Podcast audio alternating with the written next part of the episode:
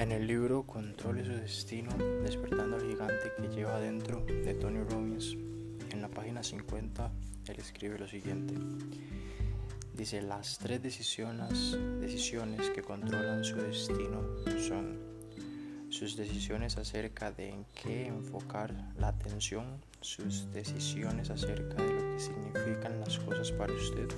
y sus decisiones acerca de qué hacer para llegar a los resultados que desea alcanzar. Lo que me gustaría agregar acá es la importante palabra que él menciona en los tres puntos y es decisión. Nuestras decisiones son las que nos acercan o alejan de donde queremos llegar y siempre debemos de tomarlas con calma y seguros de que nos van a llevar a donde queremos estar porque de lo contrario al no tomar decisiones bien pensadas podemos terminar en lugares que no queremos.